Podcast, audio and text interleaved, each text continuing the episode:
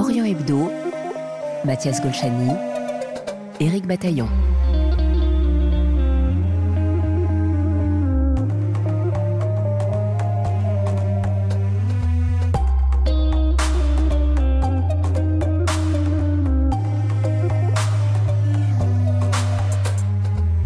Plus de quatre mois après son déclenchement, la contestation en Iran ne faiblit pas malgré la répression.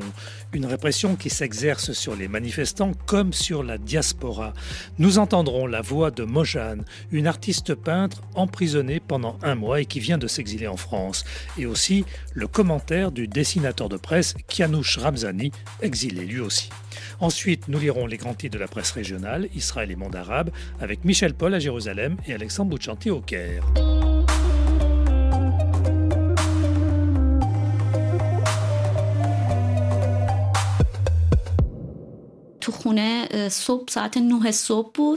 Il était 9 heures du matin. Ils ont sonné à la porte. Une vingtaine de personnes. Il y avait deux femmes parmi eux. Ils ont photographié les quatre coins de la maison. Ils ont pris des vidéos. Ils ont tout fouillé, mis ma chambre sans dessus-dessous et ont mis toutes mes affaires dans des sacs poubelles pour les emporter. Ma sœur s'est interposée pour les empêcher de m'embarquer. Ils l'ont bousculée violemment et elle a eu le visage tuméfié. On a roulé presque deux kilomètres avant que la voiture ne s'arrête sous un pont. Un homme s'est approché, m'a tendu un bandeau et m'a ordonné de le mettre sur les yeux. On a changé de voiture et on a démarré. Où est-ce que vous m'emmenez Silence, tais-toi, ne dis rien. La voiture s'arrête. On me fait descendre. J'ai toujours les yeux bandés. Où est-ce que vous m'emmenez? Tu es à Evin, quartier 209. L'agent derrière le guichet, tout en me tendant la tenue des prisonniers, n'arrêtez pas de me demander de baisser la tête pour ne pas être vu. Désormais, tu seras appelé sous le numéro quand tu entends ce code, tu te prépares. Tous les jours, de 17h à 23h, j'étais emmenée dans une salle d'interrogatoire. On me frappait, on me donnait des coups de pied, des coups de fouet, et on m'insultait, on me menaçait de viol et de mort. Je n'ai pas été violée physiquement, mais on m'a menacé sans cesse de le faire. On me montrait mes photos au milieu de la foule et on me posait des questions sur les gens qui étaient sur les images. Je ne les connaissais pas. On me demandait pour qui je travaillais, pour quelle organisation, quel parti. Moi, j'avais juste participé aux manifestations pour les femmes, pour les jeunes, pour notre liberté, et pour mon pays. On m'a dit que je ne pouvais pas demander l'aide d'un avocat, ni voir ma famille.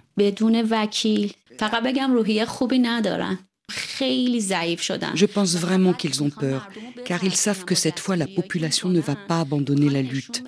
Ils savent que c'est la fin de leur règne. Le témoignage de Mojane, recueilli par Daria Kiampour, avec la voix de Nathalie Laporte. Mojane n'était pas une inconnue pour les autorités iraniennes. Début 2018, au moment des manifestations contre le voile portées par le mouvement Les filles de la rue de la Révolution, cette artiste peintre féministe expose ses travaux sur l'anatomie du corps féminin dans sa galerie et sur Instagram. Elle est arrêtée, sa galerie a été fermée. Fin 2018, elle s'exile une première fois en France, mais reste menacée par le régime. Les intimidations l'incitent à retourner en Iran, où elle est arrêtée à sa descente d'avion et incarcérée pendant presque deux mois. Elle fera de nouveau un an de prison en 2021, avant de s'engager de nouveau dans les manifestations après le meurtre de Marsa Amini le 16 septembre dernier. Nous appelons maintenant le dessinateur de presse iranien en exil, Kianouch Ramzani. Bonjour Eric Bataillon. Cela fait quatre mois que la contestation a démarré en Iran. Quel bilan euh, peut-on euh, dresser aujourd'hui? On peut dire que ça continue, on peut dire que c'était un bilan euh, assez brutal, mais heureusement que les peuples y sont là et ça ne s'arrête pas. Alors cette contestation ne faiblit pas alors que, on l'a vu, la répression du régime est de plus en plus forte. il y a notamment des mises à mort de manifestants. Pourquoi ça continue malgré cette répression? Parce que cette fois, la raison pour cette révolution, c'est très différent, c'est très fondamental. Plus, pour la première fois, je peux vous dire que le peuple iranien, ils ont eu le soutien du monde entier. Et ça continue. Heureusement, on voit que le peuple euh, européen et les Iraniens en diaspora, ils font euh, bien pression sur les politiciens de monde libre, soi-disant, et ça, c'est une bonne chose. Est-ce que le ras-le-bol qui s'exprime euh, aujourd'hui encore depuis plus de quatre mois en Iran touche toutes les couches de la société? Euh, Dans le passé, on a vu que certaines personnes, notamment les plus pauvres ou les moins éduquées, étaient plutôt favorables au régime. Est-ce qu'aujourd'hui, tout le monde manifeste? C'est ça, en fait, le point positif cette fois, c'est que toutes les classes sociales, n'importe quelle richesse ou pauvreté ils ont, ils sont pour soutenir cette révolte. On peut voir les comédiens, cinématographes, les gens très connus, des sportifs qui sont assez riches, ils soutiennent ouvertement le peuple et ils paient le prix. Cette répression euh, touche d'abord évidemment euh, ceux qui manifestent en Iran, mais elle vise aussi la diaspora dont vous parliez. Cela veut dire qu'un Iranien contestataire ne peut être en sécurité nulle part. Qu'est-ce que ça dit de ce régime des mollahs? C'est-à-dire qu'ils font tout pour euh, rester au pouvoir et ils n'ont aucune limite, ils ont aucun, euh, comment on dit, ligne rouge. Bien évidemment, ils sont bien actifs quand il s'agit de tuer, assassiner les opposants à l'extérieur du pays, vous savez très bien. Et cette fois aussi ouvertement, ils ont menacé tous les Iraniens en diaspora, plus Charles Hebdo, plus le gouvernement français. Bah, ils ont honte de rien en fait. Alors on a appris euh, cette semaine, en début de semaine, qu'une Iranienne impliquée dans les manifestations contre le régime et qui s'était enfuie après avoir été interpellée par la police avait été euh, arrêtée à son arrivée en France. Elle était arrivée avec des faux papiers. Et aujourd'hui, elle est menacée d'expulsion par la préfecture de Savoie, en Chambéry, c'est dans le sud-est de la France. La préfecture lui a délivré une OQTF, c'est-à-dire une obligation de quitter le territoire français. Et c'est un comble, a même pris contact avec le consulat d'Iran à Paris pour euh, son rapatriement. Que penser de cette procédure alors que normalement la France n'expulse plus d'Iraniens vers l'Iran? Je ne sais pas, je ne suis pas vraiment au courant de cette euh, procédure. D'ailleurs, je ne connais pas cette personne, mais il faut savoir qu'il y a des fausses réfugiés, il y a des fausses exilés. Et c'est très triste d'observer ça. Depuis que je suis arrivé en France, j'ai observé ça et c'est vraiment c'est dégoûtant mais c'est vrai que ça peut donner un effet, mauvais effet euh, aux procédures euh, des Iraniens en général. Vous voulez dire mais à mon avis, dans cette démarche, euh, il faut considérer chaque cas différemment, séparément. Et vraiment, c'est très différent. Oui, il est possible que ce soit une fausse réfugiée en quelque sorte. Peut-être, je ne sais pas, mais voir les menaces que les Iraniens ils reçoivent dans le territoire français, à mon avis, c'est bien que préfecture fait beaucoup plus d'attention qu'avant. Kianouche, vous êtes euh, dessinateur de presse pour plusieurs journaux en France, euh, notamment le quotidien La Croix, mais aussi l'hebdomadaire euh, Franc-Tireur. Pourquoi avoir choisi ces journaux pour vous exprimer? Parce que moi, je suis passionné par ce métier. Je suis dessinateur de presse. Moi, je ne peux pas faire autre chose mais également parce que on m'a bien accueilli, euh, on, m'a dit bienvenue dans le média. J'ai la liberté euh, vraiment presque parfaite en tant que dessinateur de presse et donc euh, je continue à travailler avec plaisir avec eux. Mais à côté de tout ça, en tant qu'Iranien, pour moi c'est très important de faire écho la voix des Iraniens dans les journaux français, européens en général. Et c'est ma responsabilité. Donc professionnellement, j'ai réussi, on peut le dire mais il faut que j'utilise cet espace, cette visibilité pour la peuple iranien. Justement, quels sont les thèmes que vous abordez dans vos dessins? Ça dépend de l'actualité, vous savez très bien, parce que c'est une chose éditoriale. Mais bon, ma priorité, c'est toujours l'Iran, c'est toujours Moyen-Orient, et bien évidemment l'islamisme. Et puis après, il y a des choses qui est très important localement, euh, au niveau national, par exemple, euh, politique française. donc, il faut faire attention à ça aussi. Pour vous, euh, dessiner, est-ce participer à la résistance contre euh, l'obscurantisme et contre tous les intégrismes? Oui, en fait, c'est ma manière de résistance. Moi, je crois que j'ai payé très cher pour euh, rester dessinateur de presse et je pense que je dois continuer cette résistance en continuant de dessiner librement, même avec le risque qui existe. Merci euh, Kianouch Ramzani. Merci à vous Eric Bataillon. Dessinateur de presse réfugié hors d'Iran, quelque part en Europe. Ajoutons que 30 prisonnières politiques retenues à la prison d'Evin à Téhéran, parmi lesquelles la chercheuse franco-iranienne Fariba Adelha ou encore Faizeh, la fille de l'ancien président Rafsanjani, ont signé une tribune demandant que cessent les exécutions de manifestants. Quelles que soient nos croyances religieuses et politiques et nos origines, affirment les 30 signataires, nous avons toutes été condamnés pour un total de 124 années de prison à la suite de procédures injustes et non transparentes. En quatre mois, l'ONU a dénombré plus de 14 000 arrestations et selon l'ONG norvégienne Iran Human Rights, au moins 109 personnes risquent d'être exécutées en lien avec les manifestations, en plus des quatre déjà pendues.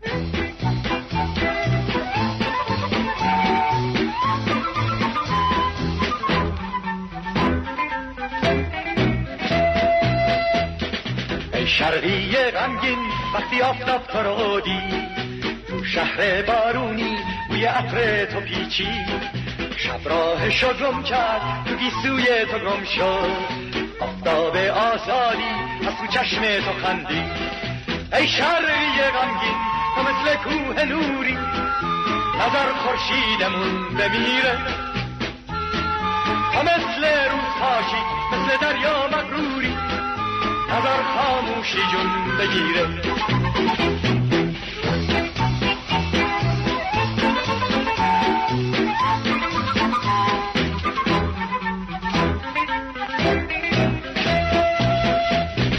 ای شرقی غمگین بازم خورشید در اومد کبوتر آفتاب روی بوم تو پرزد بازار چشم تو پر از بوی بهاره بوی گل گندم رو به یاد میاره. ای شرقی غمگین تو مثل کوه نوری نظر خورشیدمون بمیره. تو مثل روز پاشی مثل دریا مغروری نظر خاموشی جون بگیره.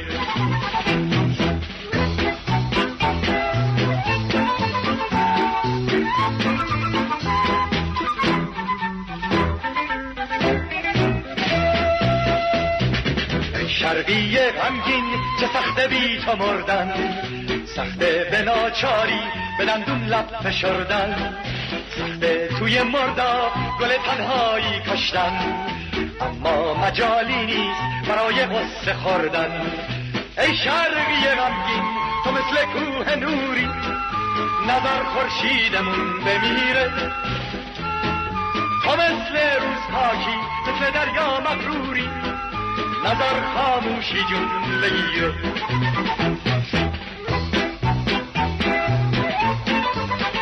Orient Hebdo sur RFI.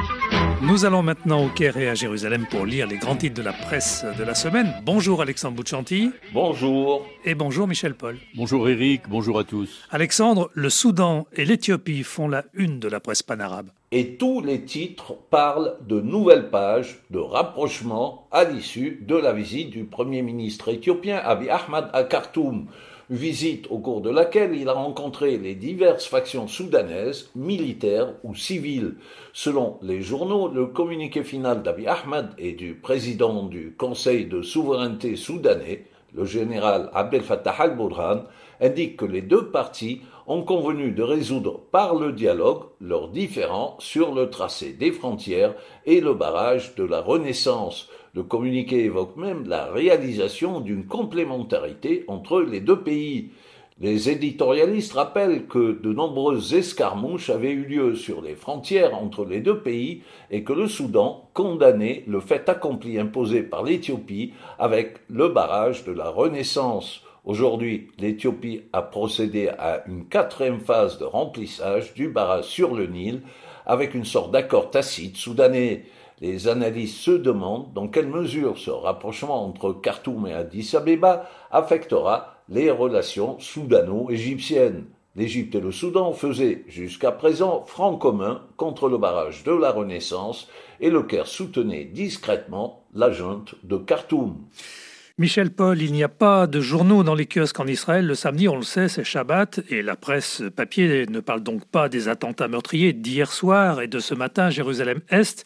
Pour autant, euh, c'est bien cette nouvelle vague de violence israélo-palestinienne qui a retenu l'attention de vos journaux en cette fin de semaine. Le véritable défi, titre un quotidien, c'est de réussir d'éviter l'escalade. Une manchette qui figure au lendemain d'un raid particulièrement meurtrier de l'armée israélienne dans le secteur de Jenin, au nord de la Cisjordanie, et peu après six tirs de roquettes palestiniennes en provenance de Gaza et des sorties massives de l'aviation israélienne sur l'enclave palestinienne. État d'alerte en Israël, affirment plusieurs médias. Plusieurs commentateurs estiment que la région est à l'aube d'un nouvel affrontement particulièrement violent.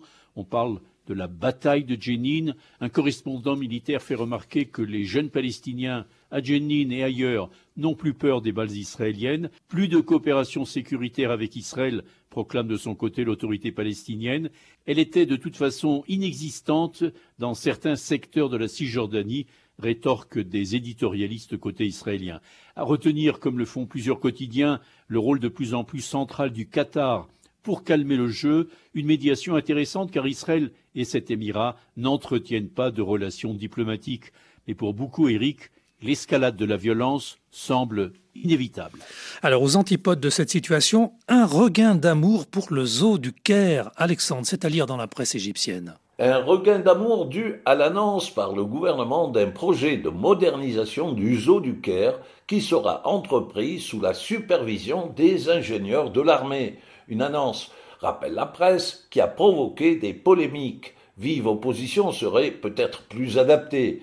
Les journaux rapportent l'augmentation du nombre de visiteurs, mais aussi la multiplication des témoignages sur les réseaux sociaux. Fondé dans les années 1860 par le Khedive Ismail, le zoo du Caire occupe 32 hectares et constitue un des rares espaces verts du Grand Caire. Il abrite plus de 6000 animaux de 180 espèces, dont beaucoup sont menacés d'extinction, et y reçoit près de 5 millions de visiteurs par an. Sur les réseaux, les internautes rappellent leurs souvenirs accompagnés de photos et de vidéos actuelles ou anciennes et expriment leurs craintes concernant l'avenir du zoo. En bref, Michel Paul, d'autres sujets qui font l'actualité en Israël. Avec la réforme judiciaire, toujours, les manifestations de tous bords contre ce projet du gouvernement israélien se poursuivent. Mais ce qui est nouveau cette semaine, ce sont les avertissements des économistes qui estiment que cette réforme va avoir des répercussions sur l'économie du pays. Et déjà, Eric, plusieurs acteurs majeurs retirent leur crédit des banques israéliennes un véritable danger économique, c'est le titre de l'éditorial du quotidien de gauche à Arrête ce week-end. Sur la sellette également, l'audiovisuel public en Israël. Le gouvernement veut privatiser ou même fermer le diffuseur public Cannes. Là aussi, des manifestations de soutien. Et Eric, dans un tout autre genre d'idée, le sermon d'un rabbin écrit grâce au fameux logiciel d'intelligence artificielle a réussi à tenir en haleine les fidèles dans une synagogue. À quand les rabbins robots demande un chroniqueur. Bonne question. Et l'image que vous avez retenue pour nous cette semaine? Eh bien, ce sont les images d'un Monopoly nazi. Le jeu de société est exposé à l'université de Tel Aviv à l'occasion de la journée internationale de la Shoah et fait l'objet de nombreux articles. Un jeu distribué à des centaines de milliers d'exemplaires lors de sa création en 1938 sous le nom de Juif dehors a signalé que les SS à l'époque avaient critiqué cette initiative car elle laissait une part trop grande à la chance dans l'élimination systématique des Juifs. Sans commentaire. Merci Michel, merci Alexandre. Orient Hebdo, une émission bi-hebdomadaire mise en ondes et réalisée par Mathias Olchani, à retrouver en podcast sur notre application Pure Radio ainsi que sur notre site rfi.fr. Demain, nous prendrons la direction du Kurdistan dont notre invité revient. Le chercheur suisse Patrick Henny nous dira ce qui cloche dans l'action de la coalition internationale qui intervient dans l'honneur syrien aux côtés des forces démocratiques syriennes. À demain donc, prenez soin de vous.